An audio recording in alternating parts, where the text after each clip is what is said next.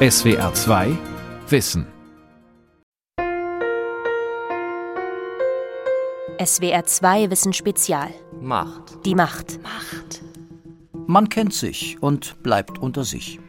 Die Elite in Deutschland ist ein kleiner Kreis, der Spitzenpositionen in Politik, Wirtschaft, Justiz und Verwaltung bekleidet. Wer dazugehört, hat die Macht, Entscheidungen zu treffen, die das Leben anderer prägen.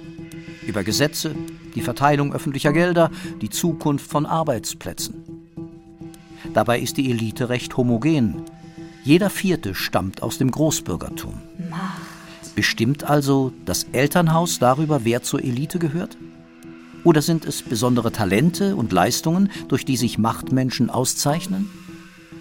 Und wenn ja, was steckt hinter dieser Leistungsfähigkeit? Wie wird man Teil der Macht? Folge 7. Die Macht der Eliten von Lydia Heller. Elite. Elite. Die. so Elite-Schulen, Elite-Universitäten. Ähm, Elite ist so das Beste vom Besten. So ein bisschen luxuriös, würde ich sagen. Na, eben ganz äh, tolle Leute eben. Elite. Schillernd und exklusiv, sagen die Leute in einem Park in Berlin-Treptow. Chefetage, genau. Die ist die absolute Elite. Kann jeder Chefetage oder? Da musst du drin geboren werden. Ansonsten hast du keine Chance. Elite, das heißt Einfluss und Macht, sagt Michael Hartmann. Er ist Soziologe und Deutschlands prominentester Elitenforscher. Für Leute wird Elite einheitlich definiert als diejenigen Personen, die qua Amt, das gilt für die allermeisten, oder qua Eigentum, das trifft in der Wirtschaft zu, in der Lage sind, gesellschaftliche Entwicklungen maßgeblich zu beeinflussen. Es ist kompliziert mit der Elite. Wer nicht dazugehört, pendelt zwischen Verehrung und Verachtung. Und die Mächtigen, die, die den Soziologen zufolge zur Elite gehören, wollen selbst oft nicht im Zusammenhang mit Elite auftauchen. Vielen Dank für Ihre freundliche Anfrage.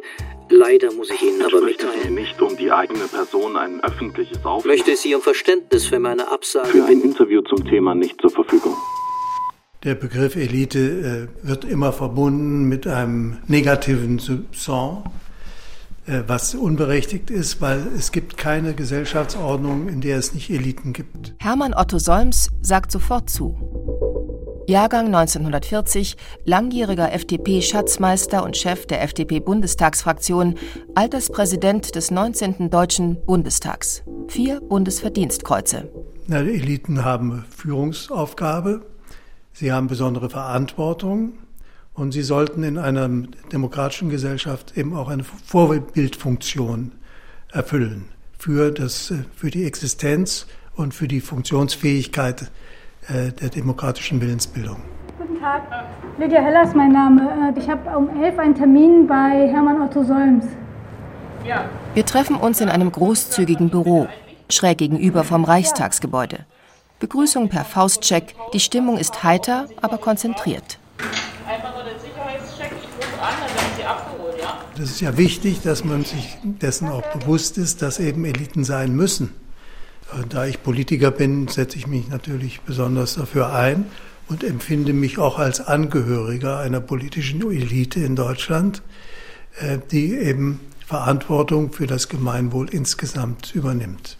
Nur die Eliten dürfen nicht Kraft Geburt oder Kraft Angehörigkeit zu einer besonderen Gruppe entstehen, sondern die Gesellschaft muss so durchlässig sein, dass jeder äh, an elitären Aufgaben mitwirken kann. Es ist das klassische politikwissenschaftliche Verständnis von Funktionseliten. Michael Hartmann. Das heißt, Eliten sind Personen, die qua Leistung vor allem in solche Spitzenpositionen gelangt sind. Diese Positionen stehen allen offen, wenn sie die nötigen Voraussetzungen, also vor allem auch Bildungsabschlüsse mitbringen. Und es sind für die Gesellschaft äh, notwendige Funktionen, die da erbracht werden. Nur ist das so? Gelangen die Menschen in mächtige Positionen, die besonders viel leisten? Bei Elite denke ich so spontan ähm, Weltwirtschaftsforum, Davos, Spitzen aus Politik, Wirtschaft, die sich koordinieren. Jeff Bezos, Bill Gates. Ein ausgewählter Kreis. nach außen tendenziell geschlossen. Etwa 4000 Personen zählen Soziologen wie Michael Hartmann in Deutschland zur Elite, zur sogenannten Kernelite sogar nur rund 1000. Die Quanterben bei BMW gehören dazu, die Familie Pirch-Porsche bei VW, Georg Scheffler bei den Autozulieferern Scheffler und Continental. Aber Geld allein macht noch keine Elite. Aber es ist ein sehr kleiner Kreis von Leuten, weil um eine gesellschaftliche Entwicklung maßgeblich zu beeinflussen, muss man schon in der Spitzenposition sein.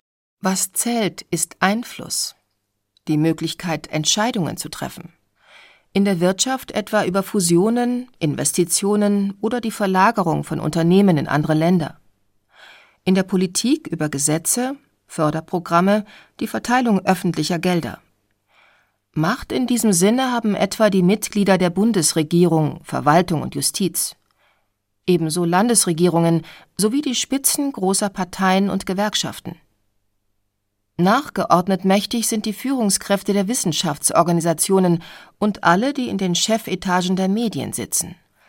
Der Kreis der auf diese Weise Einflussreichen ist dabei nicht nur ziemlich klein, er ist auch ziemlich homogen. Als wir die Elite-Studie über die 1000 mächtigsten Positionen in Deutschland gemacht haben, da war das Großbürgertum, was ein halbes Promille der Bevölkerung umfasst hat, gegenüber der Arbeiterschaft, die 50 Prozent der Bevölkerung umfasste, also 100 Mal so viel, trotzdem doppelt so stark vertreten. Das heißt, die Arbeiterschaft stellte mal gerade jeden achten Eliteangehörigen, vor allem in der Politik und in Gewerkschaften und so, das Großbürgertum jeden vierten. Dass sich Macht so konzentriert, gilt als Problem. Wie soll jemand wie Jens Spahn über die Nöte eines Berliner Mieters irgendwas nur ahnen können, wenn er drei große, sündhaft teure Immobilien in Berlin besitzt. Das ist ein Problem, was ihm in seinem Leben noch nie begegnet ist.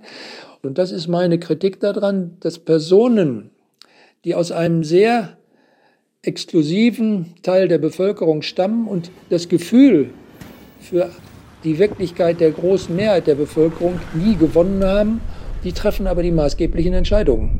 Und diese Entscheidungen sind dadurch bestimmt, dass sie dieses kein Verständnis davon haben.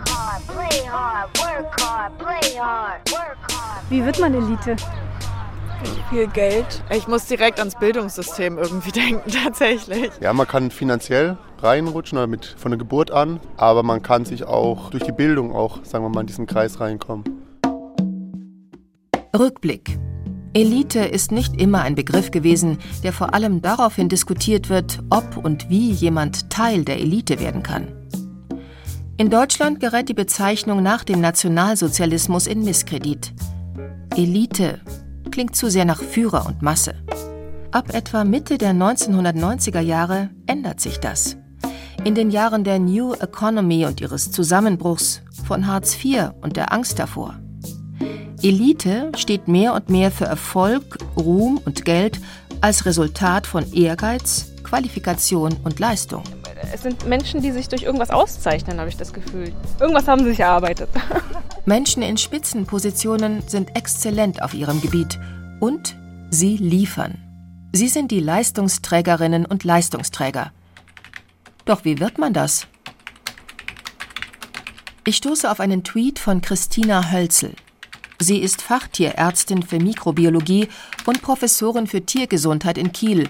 Studiert und habilitiert hat sie an der Ludwigs-Maximilians und an der Technischen Universität in München beides Exzellenzuniversitäten. Auf Twitter schreibt sie Meine Großmutter und Großtante, geboren Anfang des Ersten Weltkriegs, besuchten beide ein Gymnasium. Meine Großtante studierte, unter anderem Mathematik. Ich bin Professorin. Das ist kein Zufall. Das ist ererbte Bildungsbiografie. Christina Hölzel gehört zu den Leistungsträgern, in ihrem Fall der Wissenschaft. Was hat das mit ihrem bildungsbürgerlichen Erbe zu tun? Wir treffen uns im Videochat. Die Bedeutung dessen, aus welchem Elternhaus man kommt und äh, was eigentlich die Vorfahren für eine Geschichte haben, auch für eine Rolle in der Welt. Ich glaube, die ist mir tatsächlich schon als Kind klar geworden. Mein Vater war Notar, das ist in Bayern Menschen mit eben einem sehr guten Prädikatsexamen vorbehalten.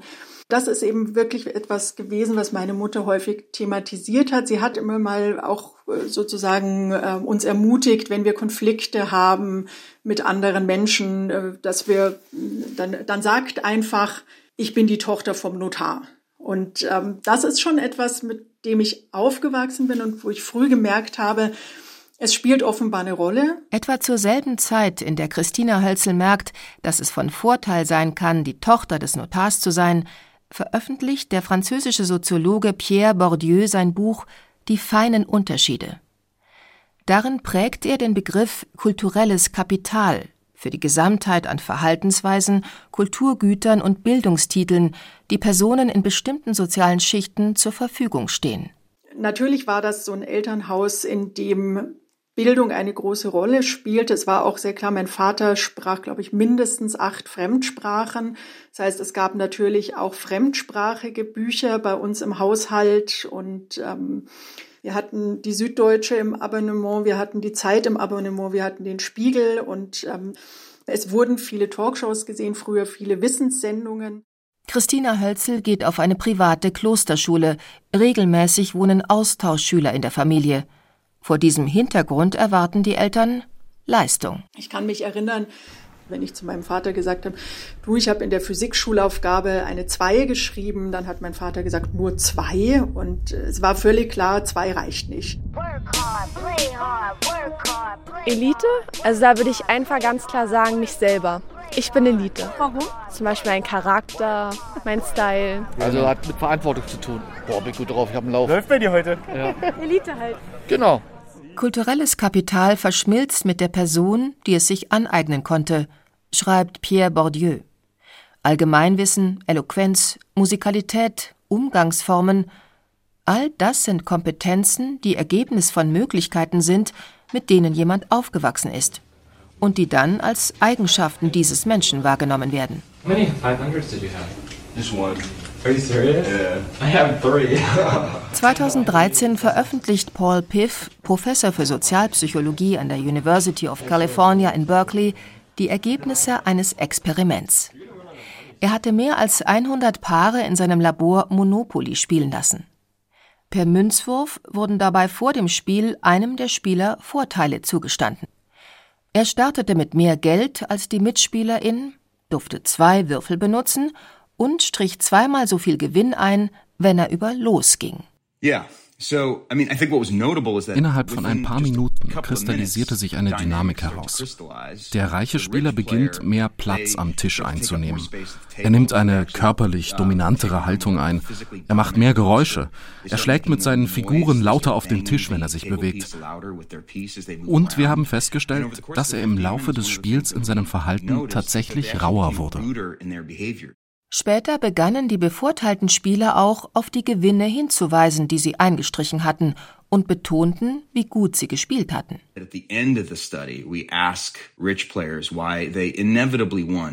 Am Ende der Studie haben wir die reichen Spieler gefragt, warum sie gewinnen mussten. Und sie redeten nicht über den Münzwurf. Sie redeten über ihren Scharfsinn, über ihre Kompetenzen und Entscheidungen. Ich denke, das ist eine grundsätzlich verzerrte Vorstellung, die wir alle haben. Wenn uns etwas Gutes passiert, erklären wir das mit dem, was wir zu diesem Erfolg beigetragen haben. Gewinner denken an die Dinge, die sie getan haben, um zu gewinnen. Vorne zu liegen, Macht zu haben, das wird in ihren Augen ihr Verdienst. Dass sie ursprünglich zufällig einen Vorsprung hatten, verblasst. Ähm, ja, wie soll man das jetzt sagen? Wer hat das verdient? Leute, die wirklich was aus ihren eigenen Stücken irgendwas machen. Also nicht Leute, die sozusagen irgendwie reich geboren sind? Nee, um Gottes nee, Willen. Nee, nee, Mit einem goldenen Löffel im Mund, die haben da nichts zu suchen. Also ich finde, Leute müssen was dafür tun, um zur Elite überhaupt zu gehören. Und aus eigenen Stücken. Zurück zu Hermann Otto Solms. Also Sie sind Hermann Otto Solms, aber Sie sind der ganze Name Hermann Otto Prinz Solms. Solms, Solms nicht, ja. Ich gehöre also einer alten Adelsfamilie an. aber ich bin heute Teil einer demokratischen Gesellschaft wie jeder andere auch. Mit den Vorwürfen oder dem Argwohn, Leute wie er seien von vornherein im Vorteil gegenüber anderen und ihr Weg in Führungspositionen sei vorgezeichnet, hat er sich oft auseinandergesetzt. Natürlich hat er, wie der Soziologe Pierre Bourdieu sagen würde, eine Menge kulturelles Kapital ansammeln können. Ja, natürlich. Das hat unsere Mutter von uns gefordert. Jeder soll ein Instrument lernen. In der Schule, jeder soll an äh, Theaterspielen mitwirken äh, und auch ein Handwerk lernen. Äh, also eine Allround-Ausbildung. Und so, so sind wir groß geworden. Hermann Otto Solms lernt Saxophon spielen und Schreinern.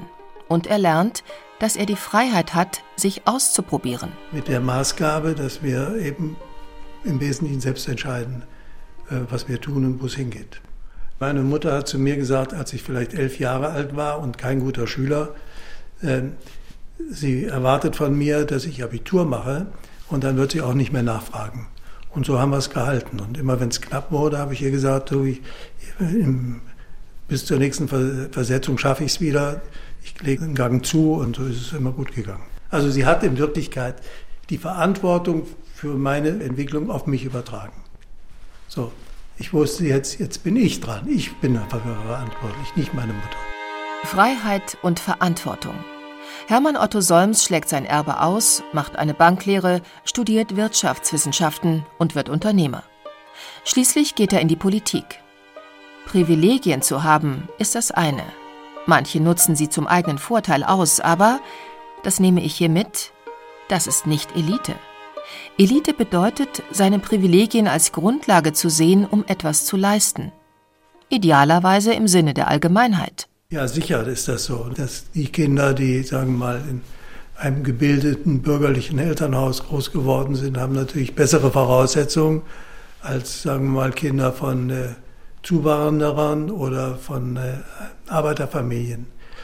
Aber es muss für die auch möglich sein, aufzusteigen. Und das ist ja eine gesellschaftspolitische Aufgabe, die sich uns stellt, deren Startchancen so zu unterstützen, dass sie eben auch alle Möglichkeiten dann später haben, wenn sie wollen und können. Man kann alles werden, was man möchte, wenn man so sieht. Ja. Ob du dein Leben verkackst oder ob du es gut führst, liegt bei einem selbst. Startchancen, Chancengleichheit, Bildungsgerechtigkeit. 2006 veröffentlichten Bildungsfachleute den ersten Bericht Bildung in Deutschland. Sie weisen darauf hin, dass Bildungs- und Berufserfolg hier deutlich von der sozialen Herkunft abhängen. Kinder aus armen Haushalten sind weniger erfolgreich in der Schule als Akademikerkinder. An Hauptschulen finden sich mehr Jugendliche mit Migrationshintergrund als an Gymnasien. Und wer einen niedrigen Bildungsabschluss hat, ist öfter arm. Im Bildungsbericht 2020 findet sich der Hinweis immer noch. Trotz aller Förderprogramme und etwa 130 Milliarden Euro, die seit 2011 im Durchschnitt pro Jahr für Bildung ausgegeben wurden. Man muss hier nochmal an das Programm Kein Kind zurücklassen erinnern.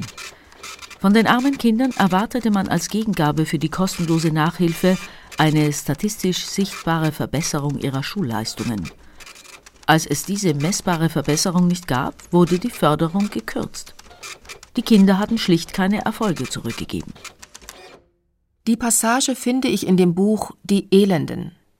Die Zeitjournalistin Anna Meyer beschreibt darin, wie es ist, in Armut aufzuwachsen, weil die Eltern Hartz IV beziehen müssen. Vor allem aber schreibt sie über die falschen Versprechen des Leistungsprinzips. Nicht nur nützen viele Fördermaßnahmen wenig, wenn sie auf Armut stoßen. Ja, also ich kann sagen, dass als Kind ich häufig gemerkt habe, dass das, was ähm, ich anstrebe, für das Land, in dem ich lebe, nicht besonders relevant ist, sondern dass relevant ist, ähm, dass ich möglichst äh, verwaltet werde von, vom Jobcenter. Das ist zumindest das Gefühl, das ich immer bekommen habe. Das äh, entsteht durch Briefe, in denen man aufgefordert wird, sich jetzt einen Ausbildungsplatz zu suchen, obwohl ich Abitur machen wollte. Das entsteht aber auch ähm, durch zum Beispiel, wenn ich habe verschiedene Förderungen beantragt, um so extra Tests zu machen im Englischen, äh, um im Ausland studieren zu können. Und da mussten damals meine Lehrer das Geld zusammenlegen, weil das Jobcenter das nicht bezahlen wollte. Und ähm, das ist natürlich schon wahnsinnig frustrierend. Armut bedeutet vor allem auch die Abwesenheit von Freiheit. Die Abwesenheit von Möglichkeiten, überhaupt zeigen zu können, dass man etwas zu leisten imstande ist, wenn man das möchte. Das ist das grundlegende Problem mit dem Wort Chancen. Chancen sind Filter, bei denen diejenigen unten herausfallen, die nicht genug Kraft haben. Wer Kindern aus armen Familien Chancen verspricht, der verspricht ihnen lediglich einen Kampf, bei dem sie gewinnen oder wieder verlieren können. Also Chance heißt immer nicht, ähm, dass ich jemandem helfe, sondern dass ich darauf warte, dass jemand sich selber hilft und das dann belohne. 2015 veröffentlicht die Soziologin Vic Loveday von der Goldsmiths University in London eine Studie über Studierende aus der Arbeiterklasse an britischen Universitäten. Sie zeigt, wie die Diskussion über einen möglichen Bildungsaufstieg von Kindern aus der Arbeiterklasse dazu beigetragen hat, das Bild von diesen Kindern als defizitär zu verfestigen. Denn wenn Bildungswege offiziell gesetzlich allen freistehen und dann am Ende dennoch weniger Kinder aus sozial schwachen Haushalten studieren oder nach dem Studium in Führungspositionen aufsteigen, muss man dann nicht doch mangelnde Ambitionen und weniger Leistungswillen unterstellen? Je mehr offizielle Struktur oder strukturelle Regeln man einführt, desto besser wird natürlich offiziell und rein rechtlich die Situation von Minderheiten. Und desto stärker wird auch der allgemeine Glaube in der Bevölkerung daran, dass das Problem überwunden ist. Und so kommt es dann dazu, dass Machenschaften und Praktiken auf individueller, auf Netzwerkebene, dass die, dass die immer unkenntlicher werden und ins Individuum hinein verlagert werden. Clarissa Lueck. Die Professorin für Soziologie an der Süddänischen Universität in Odense untersucht seit vielen Jahren, wie Bildungssysteme dazu beitragen, dass sich Eliten reproduzieren. In einer Studie stellte sie unter anderem fest, dass in Dänemark vor allem Studierende aus höheren Schichten die hoch angesehenen englischsprachigen Studiengänge wählen. Weil ganz explizit die Studierenden aus den sogenannten niedrigeren Schichten äh, einen, einen großen, fürchterlichen Respekt davor haben, ein Studienfach zu wählen, was sie dann in der englischen Sprache meistern müssen. Und das, obwohl sie gleich gute Qualifikationsnoten in Englisch haben. Das muss man dazu sagen. Und obwohl sie wissen, dass sie am Arbeitsmarkt größere Chancen hätten mit einem englischsprachigen Abschluss. Aber sie selektieren sich selber aus, weil sie einfach Angst davor haben, es eben sowieso nicht zu schaffen. Hysteresis oder Schicksalseffekt nennen Soziologinnen wie Clarissa Luig dieses Verhalten. Alle agieren innerhalb der Grenzen im Rahmen der Möglichkeiten, die sie kennen. Natürlich können die Grenzen überschritten, die Möglichkeiten erweitert werden, aber wer das tut, betritt Neuland. Das ist ein Gefühl, eine Wahrnehmung, dass man irgendwie anders ist, dass man in bestimmten Kontexten irgendwie fehl am Platz ist und dass man das, was man sich da vorgenommen hat, vielleicht am Ende doch gar nicht schaffen kann, weil man den Ansprüchen eben doch nicht gerecht wird. Und dann arrangiert man sich. Kennzeichnend dafür sind Sätze wie, ich will sowieso nicht so eine große Karriere machen, das, was ich hier mache, ist doch auch nicht schlecht. Und man redet sich das sozusagen ein bisschen schön. Die Frage dahinter, sagt Zeitjournalistin Anna Meyer, ist, wie blickt jemand auf die Welt? Blicke ich auf die Welt mit der Haltung, sie gehört mir und ich verdiene einen Platz darin? Oder blicke ich auf die Welt mit der Haltung, die wollen mich nicht und ich bin deren Feind? Warum sind sie besser als wir? Wir stehen auch jeden Tag acht Stunden auf Arbeit und machen unseren Job. Krankenpfleger, ja, die bei Aldi arbeiten, die sind immer für uns da. Und trotzdem kriegst du keine Privilegien. Glück gehört auch dazu, Aber finde ich ein bisschen. Glück kann man nicht beeinflussen. Talent, Glück, am richtigen Zeitpunkt zum richtigen Ort zu sein. Ich muss noch einmal an mein Gespräch mit der Professorin Christina Hölzel denken. Als Kind, erzählt sie, war es ihr noch peinlich, dass sie auf eine Privatschule ging. Als Studentin schlägt sie sich mit dem Gefühl herum, dass ihr mehr zugetraut wird, als sie zu leisten imstande ist. Heute ist sie sich sicher, es waren nicht nur ihre Noten, die sie weitergebracht haben, nicht nur ihr Fachwissen. Es war auch die über Kindheit und Jugend hinweg gesammelte Erfahrung, wie man sich in einem bestimmten Milieu bewegt. Unter erfolgreichen Männern zum Beispiel. Also es ist zum Teil tatsächlich auch einfach Verhaltenstraining. Gerade als Frau, ähm, ich habe Tiermedizin studiert. Tiermedizin ist der Beruf mit der extremsten Schere. Es tut sich auf der Professorenebene ganz, ganz wenig. Es sind überwiegend Männer. Und ich saß ja auch bei all diesen Männern in mündlichen Prüfungen. Und ich glaube auch, dass es eben ein Gegengewicht gegen diese Angreifbarkeit als Frau auch in diesen vielen mündlichen Prüfungen gebracht hat. Also man hat natürlich auch die Erfahrung, man weiß schon, wie das ist, wenn da ein erfolgreicher ähm, Mann einem gegenüber sitzt und etwas von einem möchte. Also das ist äh, sicherlich auch ein Trainingseffekt. Je nach Herkunft und Sozialisation, schreibt Pierre Bourdieu, bilden Menschen einen Habitus heraus. Sprache, Kleiderordnung, Interessen, Werte, Umgangsformen. All das wirkt schließlich als ein, Zitat, Sinn für das Spiel, der mehr oder weniger ausgeprägt ist. Es gab äh, in der Biografie über Mittelhoff, die ich dann immer gerne zitiere, als er sich damals bei Bertelsmann initiativ um eine Vorstandsassistenz beworben hat, da war der damalige Vorstandschef von Bertelsmann Wössner nicht sonderlich überzeugt, weil Bertelsmann nahm nur die Besten und seine Uninoten waren jetzt nicht die besten. Michael Hartmann hat für seine Studien hunderte Interviews mit Menschen in leitenden Positionen, vor allem in der Wirtschaft, geführt. Werdegänge wie die von Thomas Mittelhoff, Ex-Chef von Bertelsmann, sagt er, seien ihm dabei oft begegnet. Aber Wössner hat trotzdem gesagt, er kriegt diese Assistentenposition, weil er hat den Eindruck vermittelt, als wäre das Vorstandsbüro sein natürliches Biotop. Und das hat eben damit zu tun, dass sein Vater ein großer mittelständischer Unternehmer war, sodass ihm das ganze Milieu einfach vertraut war. Und das ist einfach diese Selbstverständlichkeit. Ich weiß, äh, das ist ein Platz, wo ich hinpasse. Da habe ich überhaupt keine Zweifel dran. Natürlich kann der Sinn für das Spiel immer erlernt werden. So wie man eine Fremdsprache lernen kann. Es braucht eben Zeit und meist bleibt ein Akzent, der verrät, wer nicht Muttersprache spricht. Das ist eine Auslese am Schluss nach sozialer Ähnlichkeit. Das heißt, der Anspruch, da sitzen die Leistungsstärksten, wird nicht erfüllt, weil man eben am Schluss dann doch auf andere Kriterien zurückgreift, die nicht mit Leistung zu tun haben. Was sowohl für diese Elitehochschulen als auch für Deutschland für die Karrierewege gilt, die Personen, die aus diesem Teil der Bevölkerung stammen, haben ein enormes Plus dadurch, dass diejenigen, die über den Zugang entscheiden, aus diesem Bereich der Bevölkerung stammen und ihresgleichen deutlich bevorzugen. Es sind die feinen Unterschiede, die letztlich oft darüber entscheiden, wer in Führungspositionen aufsteigt. In die Kreise derer, die die Muttersprache von klein auf beherrschen. Ich sage jetzt mal simpel, man hat seinen Doktor gemacht in Wirtschaftswissenschaften nach acht Jahren. Zwei Personen, alles gleich, jeder hat ein Semester Ausland und so weiter und so fort. Der eine stammt aus einer Arbeiterfamilie, der andere, da war der Vater Geschäftsführer oder Vorstand eines größeren Unternehmens. Dann hat der zweite eine 17 mal so große Chance, in den Vorstand eines größeren Unternehmens zu kommen wie der erste. Das Prinzip, nach dem die Leistungsstärksten die Eliten der Gesellschaft bilden, geht vom Ergebnis aus.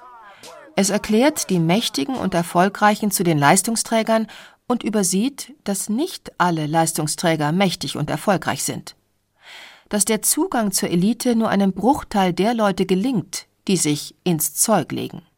Der Kapitalismus krankt gewissermaßen an seinem eigenen Erfolg. Christian Neuhäuser der Professor für praktische Philosophie beschäftigt sich an der Technischen Universität Dortmund mit Wirtschafts- und Gerechtigkeitstheorien. Das ist so, dass er so viel Profite generiert, dass die irgendwo investiert werden müssen und das geht nur, indem immer mehr Bereiche der Gesellschaft zu Märkten gemacht werden, damit man da investieren kann. Deswegen gibt es jetzt einen Gesundheitsmarkt, einen Bildungsmarkt, einen Heiratsmarkt äh, und auch die Politik wird äh, sozusagen zunehmend marktförmig das ist sozusagen die, die Grundstruktur der Gesellschaft. Man begegnet sich dann nur als Tauschpartner oder Tauschpartnerin auf Märkten. Und das führt sicherlich auch dazu, dass man diesen Kooperationszusammenhang nicht so stark sieht, wie er ganz viel auch meinen Erfolg ermöglicht. Jeder Einzelerfolg beruht auf der Zusammenarbeit vieler und nicht zuletzt auf Glück. Wer die Macht hat, das hängt von der Herkunft ab, der Hautfarbe, oder davon, zur richtigen Zeit mit den richtigen Leuten am richtigen Ort zu sein. Mächtig sind nicht unbedingt die, die viel geleistet haben, aber die, die überzeugend vermitteln können, dass ihre Macht auf Leistung beruht. Und Machtmenschen sorgen dafür, dass das die Erzählung von der Leistungsgerechtigkeit die Norm bleibt. SWR 2 Wissen Spezial Folge 7 Die Macht der Eliten von Lydia Heller. Sprecherin Chris Nonnast. Sprecher Volker Risch. Redaktion Vera Kern. Regie Günter Maurer. Ein Beitrag aus dem Jahr 2021 In der nächsten Folge geht es um die Macht des Militärs. SWR 2 Wissen. Manuskripte und weiterführende Informationen zu unserem Podcast und den einzelnen Folgen gibt es unter swr2wissen.de.